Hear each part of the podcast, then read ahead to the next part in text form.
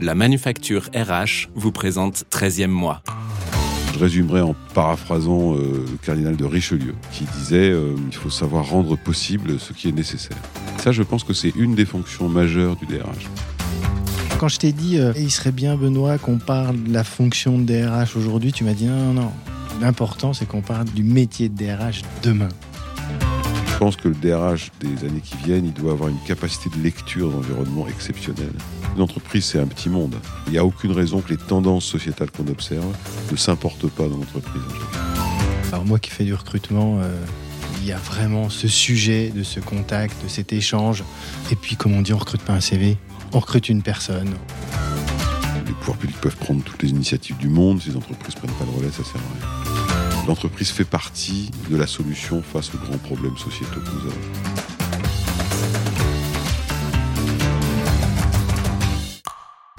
Papa, c'est vrai que tu licencies des gens? C'est la phrase que ma fille m'a prononcée un matin sur le chemin de l'école. Je suis Flaubert, ancien DRH et fondateur de la Manufacture RH, le spécialiste du recrutement et du coaching des fonctions ressources humaines. Avec 13e mois, je vous propose d'aller à la rencontre de celles et ceux qui font briller les ressources humaines. Qu'ils soient DRH et Charbipi, responsables du recrutement ou des relations sociales, ils vont vous inspirer et vous donner une autre vision de ce métier formidable. Bonjour Benoît. Bonjour. Bienvenue sur euh, 13e mois. Alors merci, merci sincèrement euh, Benoît de m'accorder, de nous accorder un peu de ton précieux temps et de m'accueillir dans tes bureaux au siège de L'Oréal. Alors juste avant que tu nous fasses une présentation de ton parcours, je voudrais rappeler à nos auditrices et auditeurs la chance qu'ils vont avoir de pouvoir t'écouter, car Benoît, tu es la voix des celui qui porte régulièrement la parole des DRH dans les médias. Pour la petite histoire, je me rappelle très bien notre première euh, rencontre, c'était sur euh, le plateau euh, de Arnaud Ardouin chez Bismart. Et depuis, tu voles de plateau en plateau, de BFM à LCI, et les radios ne cessent de te tendre leur micro dès qu'il y a un sujet RH. Toi, le DRH de L'Oréal France et également vice-président délégué de l'Association nationale des DRH. Tu interviens aussi régulièrement auprès des jeunes, la future génération euh, de DRH, pour leur expliquer ce qu'est le métier et certainement également leur donner envie de faire ce très beau métier. Et c'est cette projection vers demain que l'on a choisi d'aborder, euh, toi et moi, dans cet épisode, en parlant du métier de DRH demain. Un peu de prospective. Mais allez, avant de rentrer dans le vif du sujet de cet épisode, parle-nous un peu de ton parcours, Benoît, histoire d'inspirer nos auditrices et auditeurs. Bonjour déjà, merci beaucoup de l'invitation. Bah, en fait, moi, je- j'exerce ce métier depuis un, un petit paquet d'années. Euh, Aujourd'hui, les grandes missions que j'ai eues, c'était euh, j'étais chez Laurent Merlin pendant une dizaine d'années. C'est vrai que cette entreprise m'a pas mal formaté euh, sur ce métier, ce qui est pas la plus mauvaise des références, parce que sur Oui. ce sujet, euh, Laurent Merlin est une boîte très innovante depuis longtemps. Euh, j'ai notamment été en France, et puis après, euh, j'ai été DRH de Laurent Merlin en Russie euh, pendant six ans. Donc ça, c'était une expérience tout à fait étonnante pour un DRH, puisque un chiffre qui parlera aux auditeurs. Quand je suis arrivé, il y avait à peu près un magasin et 300 personnes, et quand je suis parti, il y avait une trentaine de magasins et 10 000 personnes. ah oui, belle Ça croissance. en, en six ans, donc Mhm. euh, c'était très intéressant. Après, euh, j'ai totalement changé de secteur, euh, sans changer de métier. C'est-à-dire que je suis devenu DRH du groupe Massif, l'assureur Mhm. où là également je, suis- je suis resté sept ans parce que je pense qu'il faut quelques années quand même pour pour euh, faire des trucs. Et puis euh, après j'ai quitté le groupe c'est aussi parce que j'avais un petit peu été au bout de l'histoire avec euh, et cette entreprise et puis la manière de faire. Et puis surtout en fait on avait fait beaucoup de choses et je trouve que c'est très difficile de se remettre en cause soi-même. Donc j'ai trouvé que c'était plus plus intelligent peut-être euh, en accord avec la direction générale avec qui j'ai de très bonnes relations euh, que bah, de mettre quelqu'un d'autre en disant peut-être que je vais plus être capable d'innover sur l'innovation. Donc euh, ça va être difficile. On a fait beaucoup de choses très intéressantes. Et notamment, ça parlera peut-être à des auditeurs, on a fait quelque chose qui est assez, euh, pas unique, mais enfin qui est assez rare. C'est-à-dire qu'on a, on a renégocié 100% du statut social des collaborateurs du groupe euh, à partir de- d'une feuille blanche. On a tout réécrit, ce qui était un exercice très particulier et très intéressant. Combien de collaborateurs? 10 000, 10, 11 000. Ah oui, donc, euh, Euh, reset mais il y avait surtout, 5 euh, conventions collectives, 180 textes sociaux, enfin c'était un truc. Donc on a négocié avec les partenaires sociaux 11 textes en parallèle qui devaient tous euh, s'équilibrer. Donc c'était techniquement et puis sur un plan de la stratégie RH euh, une expérience extrêmement enrichissante. Après j'ai fait une petite pause dans la fonction, mais volontaire en fait. C'était une manière de, de prendre du recul. Je pense que c'est important de se poser de temps en temps. Euh, ça faisait presque 20 ans que je faisais ce métier, donc euh, je me suis dit tiens, on va, on va se poser 5 minutes et j'ai eu j'ai une immense chance, c'est que j'ai eu la chance de me poser au, au Boston Consulting Group, le BCG, Pas mal comme euh, qui est, qui est endroit une pour se vraie poser. chance. C'est pour ça que je dis que c'est une vraie chance et j'ai ah, j'ai- adoré j'adore encore beaucoup cette entreprise. C'est absolument magnifique. C'est une entreprise qui est connue pour sa qualité de réflexion, Mhm. sa qualité stratégique, une entreprise mondiale, selon les, les statistiques, premier ou deuxième cabinet mondial de stratégie, peu importe. En attendant, c'est une entreprise dont j'ai identifié qu'elle avait une qualité humaine exceptionnelle. Alors, j'étais pas de DRH là-bas, hein, j'étais euh, partenaire. euh, je travaillais avec des clients du BCG sur leur stratégie RH, avec des très gros clients, parce qu'évidemment, les clients du BCG sont souvent des clients mondiaux. Et puis, en mai dernier, 2021, donc, euh, Jean-Claude Legrand, le DRH du Mhm. groupe L'Oréal, m'a contacté, m'a proposé de, de les rejoindre. Euh, avec grand euh, plaisir, j'ai accepté, parce que quand on fait ce métier, il y a quelques entreprises symboles comme ça, et, L'Oréal en est une. Euh, donc, euh, j'étais très honoré déjà d'être contacté par, par Jean-Claude, que je connaissais. Pour la petite histoire, euh, en fait, il y a dix ans déjà, il m'avait proposé de rejoindre L'Oréal et puis on n'avait pas finalisé.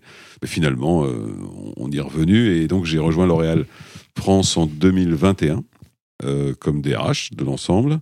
Je, participe au comité RH mondial de, de Jean-Claude et, ben, je trouve ça absolument passionnant. C'est une entreprise euh, symbole, c'est une entreprise euh, modèle sur un certain nombre de sujets. J'en pense un qui est que les questions de diversité, d'égalité, d'inclusion sont des sujets qui sont adressés par L'Oréal depuis 20 ans, 25 ans. Aujourd'hui, ça paraît presque banal puisque tout le monde le fait. Mais il y a 25 ans, ça l'était pas. Donc cette euh, entreprise, elle a une formule que j'aime beaucoup, qui je crois euh, est issue de François Dalle, qui a été un de ses grands dirigeants. Euh, il disait saisir ce qui commence. Euh, et ben, je beau, trouve que quand bien. on fait ce métier Mhm. de DRH, euh, essayer d'identifier ou saisir ce qui commence, c'est probablement la première clé pour exercer ce métier. D'ailleurs, euh, en parlant de- de- d'inclusion, j'invite les auditrices et auditeurs à, lire. euh, Oui, l'interview croisée que j'ai faite avec euh. Elisabeth Moreno sur ces questions-là pour le magazine Tétu, je, je pense que c'est des sujets très importants qui sont malheureusement quelquefois un peu caricaturés et qu'il faut, il faut penser un peu différemment, mais c'est des sujets, des sujets majeurs en, en RH euh, et pas des sujets de mode, des sujets de fond. Non, non, et c'est très intéressant. Voilà, et puis en- pour finir un peu la petite présentation, depuis 2015, je suis euh, vice-président de l'Association nationale des DRH qui réunit à peu près un peu plus de 5000 DRH. C'est une grosse association et, voilà, c'est vrai qu'on a été euh, très sollicité pendant la, la crise Covid, on l'était un peu avant, on l'est beaucoup et ça fait partie du rôle de la NDRH de, de porter la voix des DRH et bon, donc je la porte euh, en son nom. Et tu le fais bien. Donc, Bah, ça, euh, je, laisse les auditeurs non, le non, le- donc ça, juger. Parfait. Merci pour cette, euh, cette introduction et cette présentation. Euh, je commencerai bien par une petite question, Benoît, euh, sur euh, ta définition du métier de DRH. C'est quoi pour toi un, une DRH c'est difficile. Moi, je pense qu'il y en a deux, en fait. Il y a deux définitions qui se complètent. Il y a une première définition qui est sur le rôle que le DRH exerce. Contrairement à ce qu'on imagine, c'est une, c'est une fonction éminemment collective, DRH. Pas une fonction divi- individuelle, une Mhm. fonction collective. Et je pense que, pour la résumer le plus simplement possible, parce qu'après 25 ans de pratique, je pense que finalement, c'est ça le plus important, c'est euh, essayer de faire en sorte que euh, la bonne personne soit au bon endroit avec la bonne compétence. Et ça, c'est l'enjeu de l'entreprise. Euh, Et pour le DRH, c'est s'assurer de cette cohérence entre la personne, la mission et la compétence pour l'entreprise, mais également pour l'individu. Parce que je ne pense pas qu'il y ait de, de motivation sans euh, sens des choses, sans euh, cohérence avec euh, ce qu'on a envie de faire ou son propre parcours professionnel. Donc ça, c'est la première définition Mhm. qui est vraiment du métier de DRH. Après, il y a, il y a une seconde définition complémentaire, qui est sans doute plus exigeante, que je résumerai en paraphrasant le cardinal de Richelieu, Mhm. qui disait euh, il faut savoir rendre possible ce qui est nécessaire. Euh, et ça, je pense que c'est une des fonctions majeures du DRH. Quand on- dans le monde d'aujourd'hui où les entreprises se transforment de plus en plus rapidement, ce qui constitue d'ailleurs probablement l'une des caractéristiques d'évolution de la fonction, euh, quelquefois on prend des décisions difficiles. Mhm. Quelquefois, on est obligé un peu de secouer les choses pour, parce qu'il faut avancer, parce que le- la concurrence l'exige, parce que le business l'exige, etc., à juste titre. Et, et donc, il faut, parce que c'est nécessaire, le rendre possible, malgré euh, une certaine complexité des relations sociales, malgré euh, la complexité législative, la complexité réglementaire, la complexité managériale. Bah, le job du DRH, c'est certes, euh, il, a- il, est, il est face, ou elle est face à toutes ces complexités, ça n'enlève rien au fait qu'il doit rendre possible ce qui est nécessaire. Je me rappelle que tu avais utilisé cette formule, si je ne me trompe pas, Mm. aux universités de Oui, parce que je-. J'essaye d'être constant dans mes propos et, et cette formule que je, encore une fois, que j'ai volée au cardinal de Richelieu, Mhm. euh, elle, je trouve, en tout cas, c'est comme ça que moi je vis ce métier. C'est-à-dire que à chaque fois, que ce soit chez Leroy Merlin, tu sais, quand je suis arrivé chez Leroy Merlin en Russie, on m'a dit voilà, l'objectif c'est le développement, et on, on devrait passer de 300 à 10 000. Vous vous dites bon, euh, ça va être musclé quand même, Mhm. parce que c'est un pays où la grande distribution n'existait pas, donc il y avait il n'y avait pas de, de, de compétences sur le marché, euh, etc. Euh, bah, vous vous dites, OK, bah, comme c'est nécessaire, ben, on va le rendre possible. À la Massif, c'était pareil. euh, euh, S'attaquer à la refonte totale du modèle social d'une entreprise comme la Massif, qui est une mutuelle, qui n'a pas d'actionnaire, qui appartient à l'économie sociale et solidaire. Donc c'est quand même un- une somme de complexité assez, assez forte et de sensibilité assez forte. Euh, mais c'était indispensable pour l'entreprise et surtout c'était indispensable pour ses salariés. Pour garantir leur emploi et leur employabilité, ben, on le fait. C'est compliqué, je peux vous dire que c'était compliqué, mais c'était passionnant. Euh, L'Oréal, c'est pareil. L'Oréal, aujourd'hui, euh, c'est une entreprise qui marche super bien, mais qui, comme euh, toutes les autres, est confrontée à la transformation digitale, à la bascule Mhm. sur le e-commerce. bah, voilà, il faut changer les métiers, changer les compétences, faire en sorte de ne pas confondre l'emploi et le salarié. donc, garantir que les salariés conservent leur emploi alors même que leur métier change, voire se transforme, voire disparaît, il faut être honnête. Bah, là aussi, c'est pas simple. Mais c'est pour ça que je, je retiens cette, cette formule, parce que je, je pense d'ailleurs qu'elle a une, une double vertu. Elle donne un sens final à, tout ça. Mhm. Elle a une autre vertu, c'est qu'elle positionne le DRH un peu différemment dans les comités de direction, qui est un sujet. Je pense qu'on ne peut pas euh, se réfugier parfois, comme on l'a fait dans les années précédentes, euh, derrière euh, le code du travail, la tension syndicale. non, non, c'est normal. Dire que le, la direction générale, collectivement, on décide, ou le directeur général décide de faire ceci ou cela. L'objectif, c'est le faire. C'est tout. C'est pas le faire mal, c'est le faire bien, c'est pas le faire comme un salaud, c'est le, le faire en prenant en compte la, direction, la, dimension humaine. Voilà. Et quelquefois, il faut avoir le, une forme de courage de dire c'est pas que c'est pas c'est nécessaire, c'est possible, mais on va pas le faire comme ça. Parce que sinon, on n'y arrivera pas. Parce que l'être humain est ce qu'il est. Ça aussi, c'est un rôle important.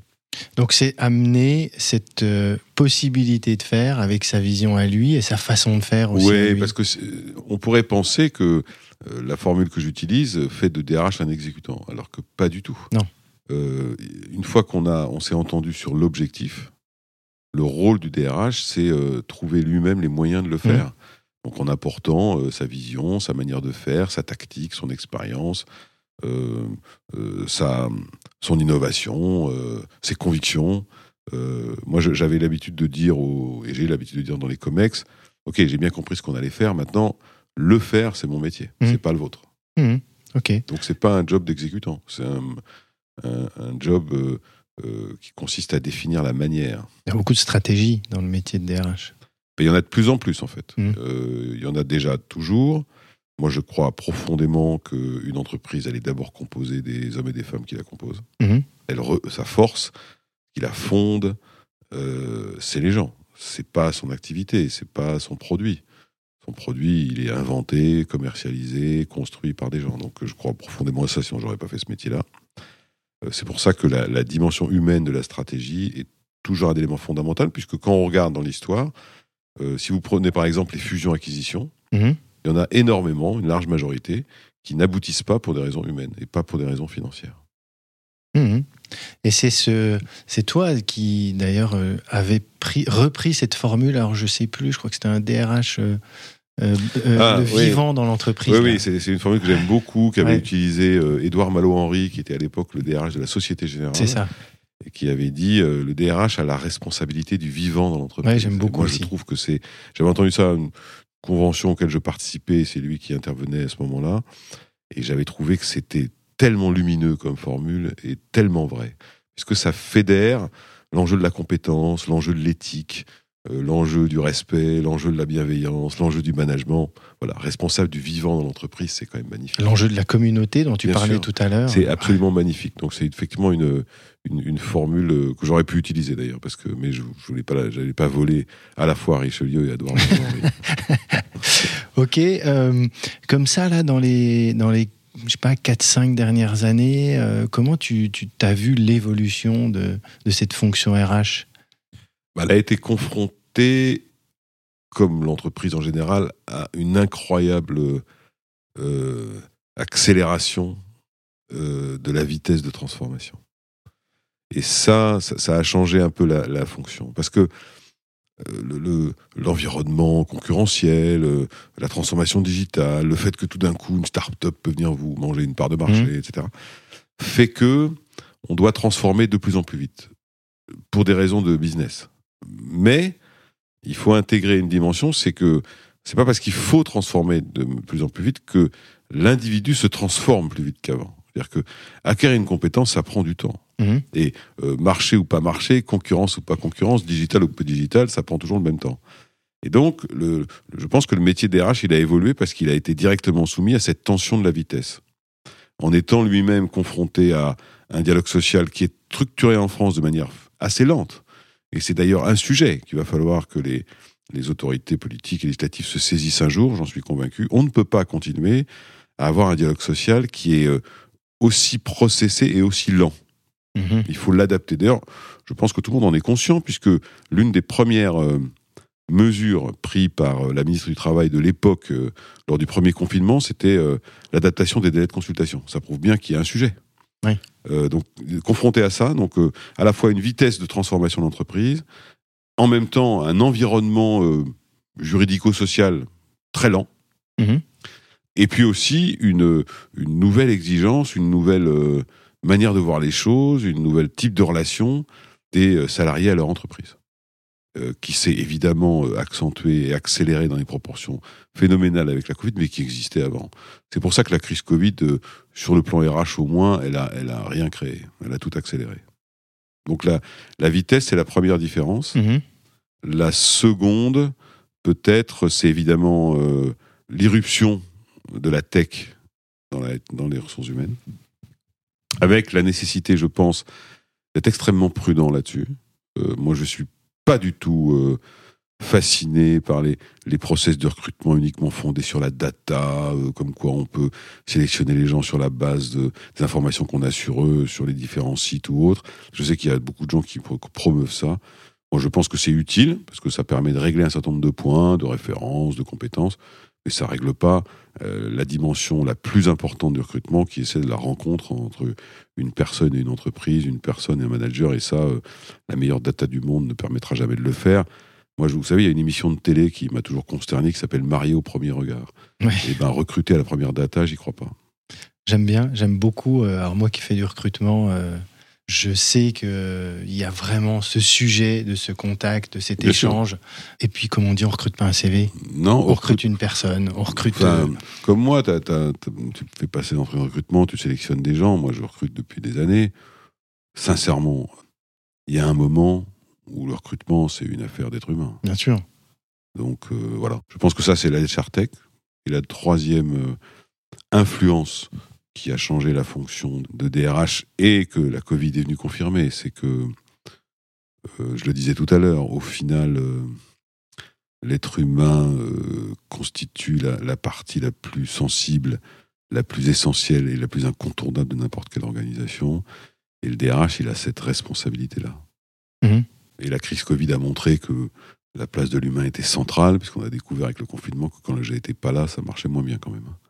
Donc elle a aussi euh, un peu évolué sous cet angle-là. Je pense que c'est une fonction qui est devenue de moins en moins technique et de plus en plus euh, stratégique. Mhm.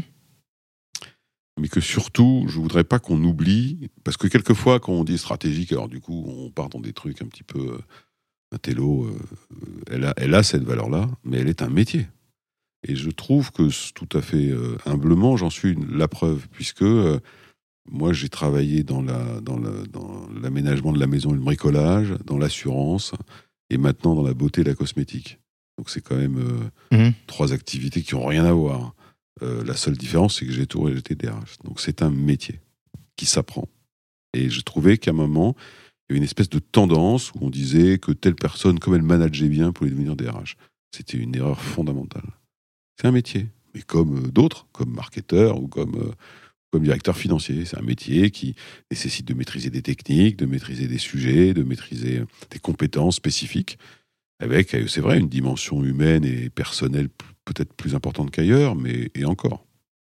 Ok, merci pour euh, tous, ces, tous ces éléments. J'ai j'ai une question qui vient juste avant qu'on parle du DRH de demain. Tu as parlé euh, de la Covid. J'avais fait un article, moi, en disant euh, pourquoi les DRH peuvent dire merci? au Covid à l'époque. T'en penses quoi de ça? Est-ce que ce Covid a un peu euh, mis en lumière, mis sur le devant de la scène cette fonction RH qui était très décriée avant? Non, je pense, enfin, je pense que la Covid a mis en lumière l'importance de l'humain dans l'entreprise. Mhm. Et comme le DRH en est à la fois le responsable et doit en être, de mon point de vue d'ailleurs, l'incarnation, nécessairement, ça a eu un impact, alors on peut appeler positif, sur la connaissance, la reconnaissance ou la prise en compte de la fonction RH, sans doute plus fortement qu'ailleurs.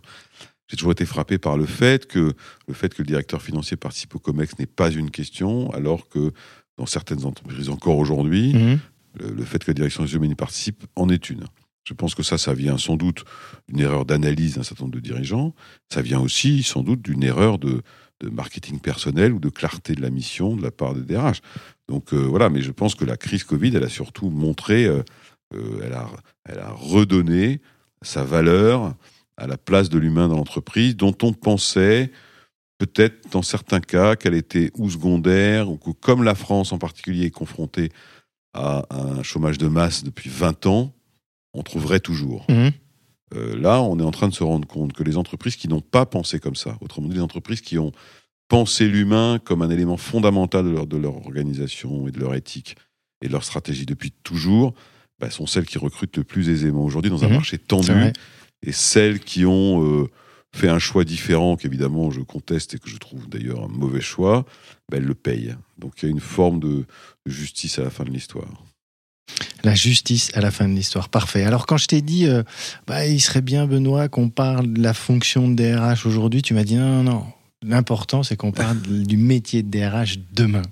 Oui. Euh, alors, Oui. comment tu le vois, ce métier de DRH Oui, oui, demain? non, effectivement, je t'avais répondu ça parce que ne serait-ce que dans mon métier, par exemple, je, encore hier, en meeting, j'expliquais arrêtez de me former les gens au, au poste qu'ils occupent. Mhm. Formez-les au poste qu'ils vont occuper.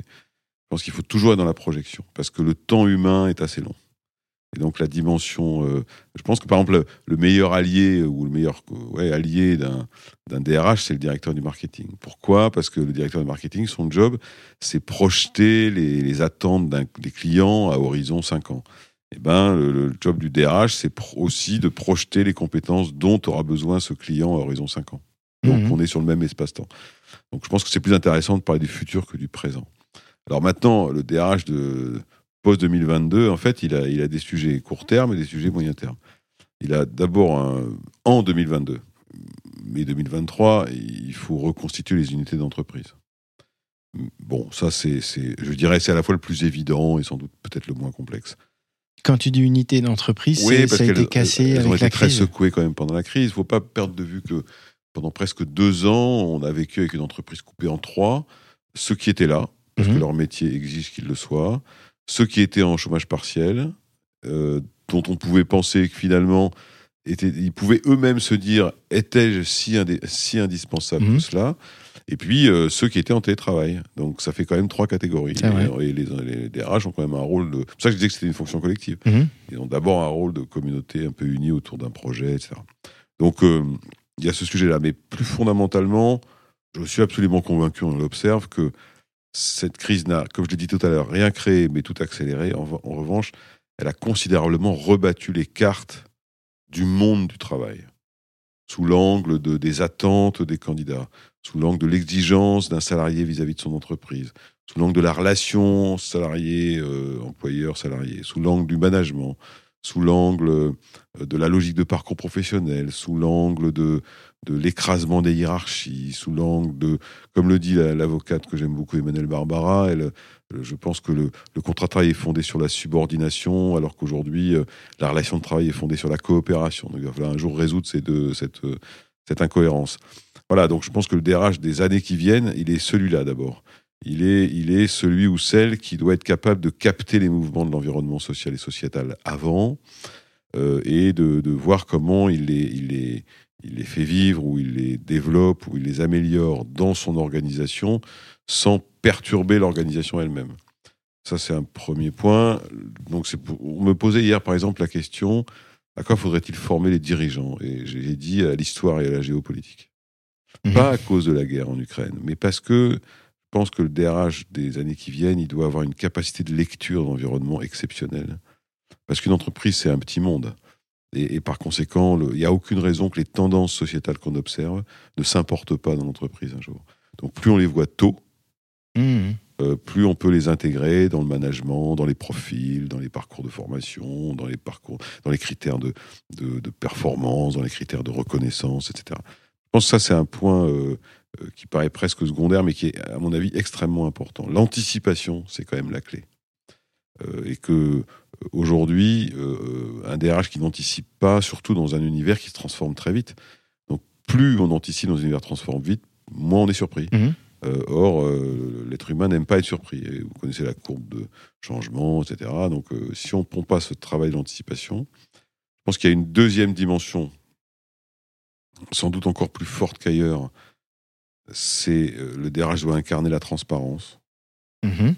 Je pense que la transparence euh, est importante. Et puis, le troisième point, c'est que la fonction RH s'est enrichie de la dimension RSE et de la dimension communication interne. Je ne suis pas en train de dire que, que ces métiers-là se noient dans la RH, mais qu'en revanche, les compétences de RSE et les compétences de communication interne sont des compétences totalement indispensables pour exercer la fonction RH dans un univers où chacun des salariés, individuellement et collectivement, est totalement euh, connecté, interconnecté de partout. Donc le sujet de la com interne est absolument fondamental. Donc, euh, parce qu'elle change la donne. Et la RSE, c'est parce que c'est euh, l'un des éléments de responsabilité de l'entreprise qui s'est étendu avec la Covid. C'est l'un des éléments de la motivation et de l'engagement des personnes. Et que, euh, je, comme je le disais dans une interview que j'ai faite récemment avec Elisabeth Moredo, dont tu parlais tout à l'heure, mhm. euh, j'avais expliqué que les pouvoirs publics peuvent prendre toutes les initiatives du monde, si les entreprises ne prennent pas le relais, ça sert à rien. Mhm. donc l'entreprise fait partie de la solution face aux grands problèmes sociétaux que nous avons. Elle n'en est pas juste l'exécutante, elle fait partie de la solution. Moi, j'invite d'ailleurs les pouvoirs publics, quand ils réfléchissent à la création des index ou à autre chose, à toujours associer les entreprises en amont. Oui, c'était ce que tu disais aussi, c'était associé surtout. Tu disais, on n'a pas besoin de subventions, etc. Non, c'est pas le sujet. Voilà, le sujet, c'est surtout associer-nous. Associer-nous en amont, sinon, euh, sinon le risque, c'est que l'autorité législative et politique fasse des choses très hors sol, dans lesquelles on ne se reconnaît pas et dans lesquelles les salariés ne se reconnaissent pas. Et c'est là que la NDRH a un vrai rôle aussi. La NDRH, elle a un rôle parce qu'on est très souvent consulté pour rapport public, et très notamment par, euh, c'est pas du tout un commentaire politique, mais notamment par ce gouvernement. D'accord. Depuis le début. Euh, quand tu parles de RSE et de communication, dans un épisode, j'ai reçu euh, Sandra Aslar. Mmh. Ah, ma copine. Voilà, ta copine, qui, elle, a ce, dans son titre, il y a DRH, euh, communication. Et moi, e. j'étais, j'avais ce titre-là à la Massif. J'étais DRH, directeur des ressources humaines et de la communication. D'accord. Donc ici, je l'ai pas, mais voilà, c'est pas grave. C'est, mais c'est, c'est pas tellement une affaire de, de pouvoir ou de périmètre. C'est d'abord une affaire de compétences. Moi, je me suis formé à la com interne parce mmh. que c'est un outil RH social majeur. Voilà, j'ai une excellente directrice de la communication chez L'Oréal, Elsa Chantreau, qui est, voilà, et donc on travaille ensemble. Comme j'ai une très très bonne patronne de la RSE, Elodie Bernardi, et on travaille très bien ensemble. Pas et, de sujet. et sur la RSE, tu fais le lien, on avait évoqué ça avec euh, Sandra, entre euh, la dynamique d'achat du client externe, euh, qui veut un sens aussi, quand il dit je vais choisir telle marque, je sais derrière que, notamment au niveau RH et au niveau de ce que vivent les collaboratrices et collaborateurs, il y a des choses qui sont faites dans l'entreprise. En fait, la RSE elle a deux dimensions. Elle a cette dimension-là, Mhm. c'est-à-dire que effectivement, la, la motivation du client sur une marque, euh, elle peut être comparable à la motivation d'un candidat ou d'un salarié pour Mhm. travailler dans cette marque. Même si la dimension du... C'est d'ailleurs amusant parce que l'autre parallèle qu'on peut faire à ça, c'est la dimension du prix est importante pour le client Mhm. quand la dimension du salaire l'est pour le salarié. Donc, il y a une forme de cohérence.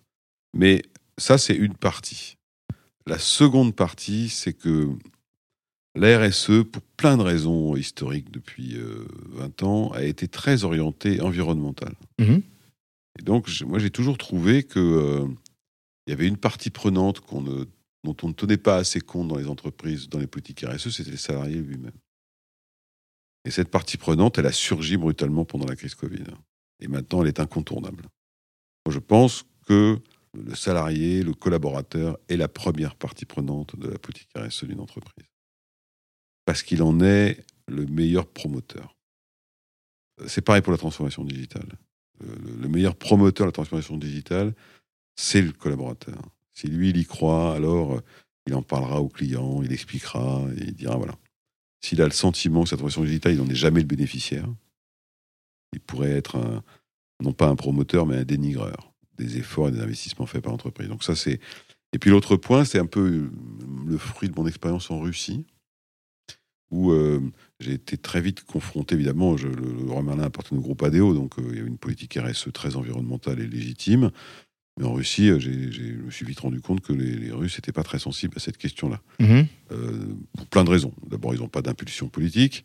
Et puis l'autre raison, c'est que, euh, comme m'avait dit l'une de mes collaboratrices russes, et j'ai jamais oublié ça, elle m'a dit, tu sais, euh, au nord de Moscou, il y a une forêt qui fait 1000 km sur 1000 km, et à l'est de Moscou, il y a la plus grande réserve d'eau potable du monde avec le lac Baïkal.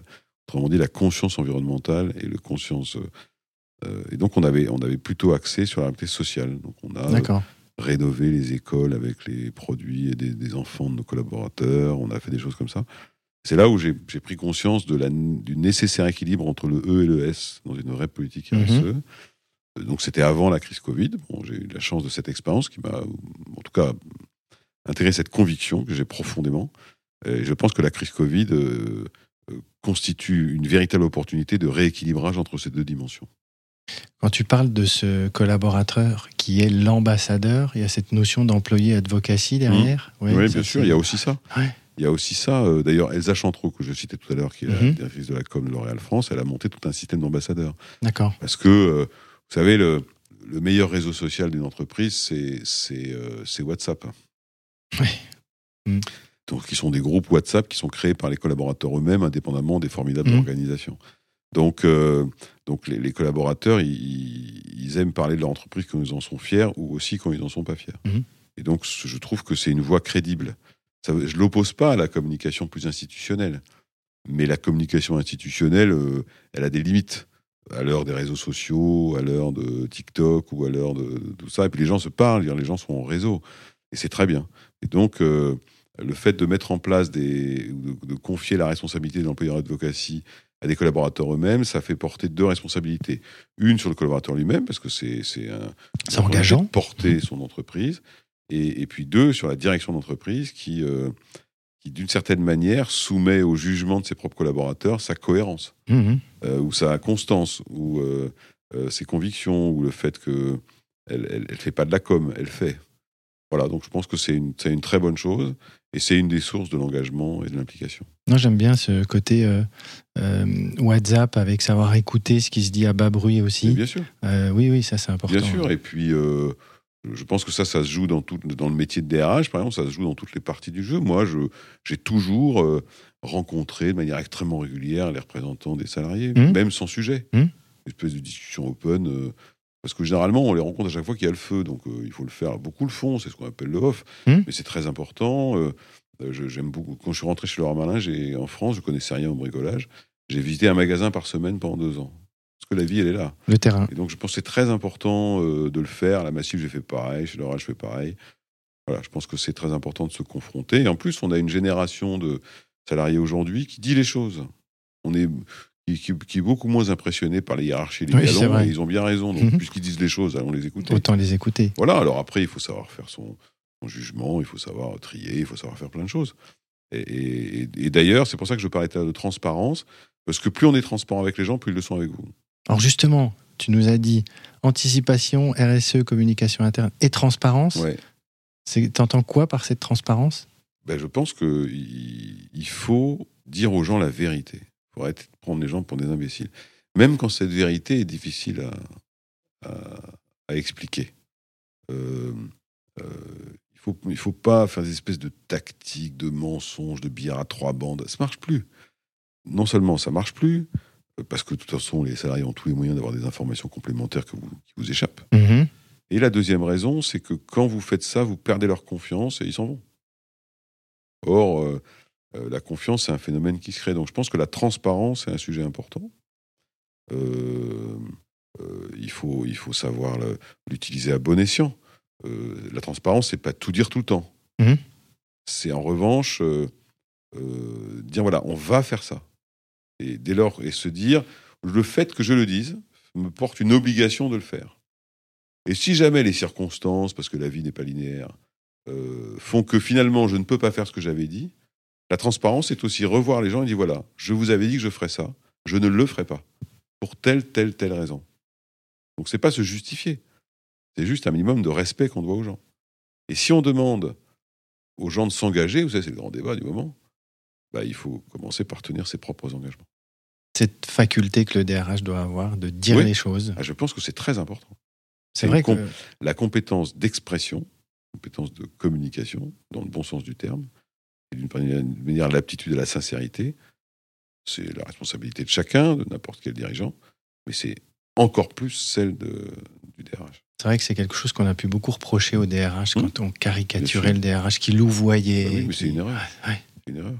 Après, il- c'est pas le sujet de louvoyer. Le sujet, c'est quelquefois euh, le chemin tout droit n'est pas le meilleur, mais ça s'appelle pas louvoyer ça. Mhm. Donc euh, voilà. Ok, merci beaucoup. Ben voilà. Merci. Euh, j'ai- trois questions toujours Ouais. pour terminer euh, Ouais. chaque épisode. Euh, la première, c'est, alors tu en as un peu parlé tout à l'heure, mais euh, quel conseil tu donnerais euh, au jeune Benoît, 25 ans, qui euh, souhaiterait euh, se lancer dans une carrière dans les RH J'en donnerai deux en fait. Intégrer que c'est un métier, donc il y a des exigences techniques à connaître. Ça c'est vraiment la première chose. C'est un vrai métier en fait. hein. Et la deuxième chose, je pense que c'est un métier qu'on peut pas faire sans conviction, d'être être clair sur ses convictions. Alignement Oui, je pense qu'on peut pas faire ce métier. Enfin, Mm. moi, je ne peux pas faire ce métier sans être certain que c'est aligné avec mes convictions. Mais c'est pas de la naïveté, dire que ça m'est arrivé de prendre des décisions difficiles, de licencier des gens, Mm. bien sûr. Et ça, ça, ne- ça n'entame rien. Je pense qu'il y a un moment où, donc voilà, un jeune qui démarre, il faut quand même qu'il ait une idée assez précise. Elle évoluera dans le temps, d'ailleurs, Mhm. euh, d'un certain nombre de, de lignes rouges qu'il n'entendra pas franchir. Ok, euh, tu pars sur une île déserte, t'emmènes un bouquin. C'est- quoi ce bouquin? J'emporte, euh, c'est amusant d'ailleurs, euh, Le monde d'hier de Stéphane Zweig. Mhm. C'est amusant à l'heure où on parle du monde d'après. Ouais, C'est vrai.